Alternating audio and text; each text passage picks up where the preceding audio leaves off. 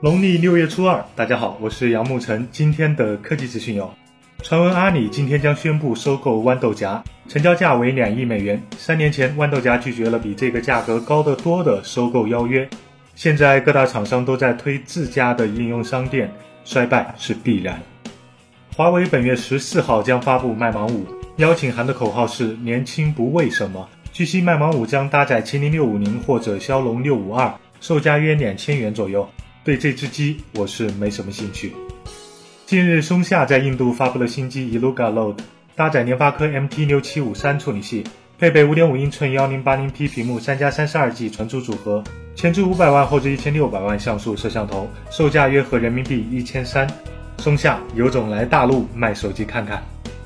经过五年二十七亿公里的跋涉后，朱落号今天成功进入木星轨道。将环绕木星运行二十个月，收集磁场、大气成分等核心数据。而二零一六到二零三零年空间科学规划研究报告提到了我国对木星的探测计划，也许探索传销立国的经验更有意义吧。今年南方洪水灾害比一九九八年还要严峻，我的家乡安徽也是重灾区，但目前并没有看到中央对救灾有多大的动静。祝愿灾区的朋友们能逢凶化吉，阖家平安。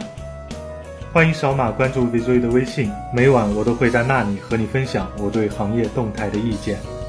每天一分钟，我们明天见。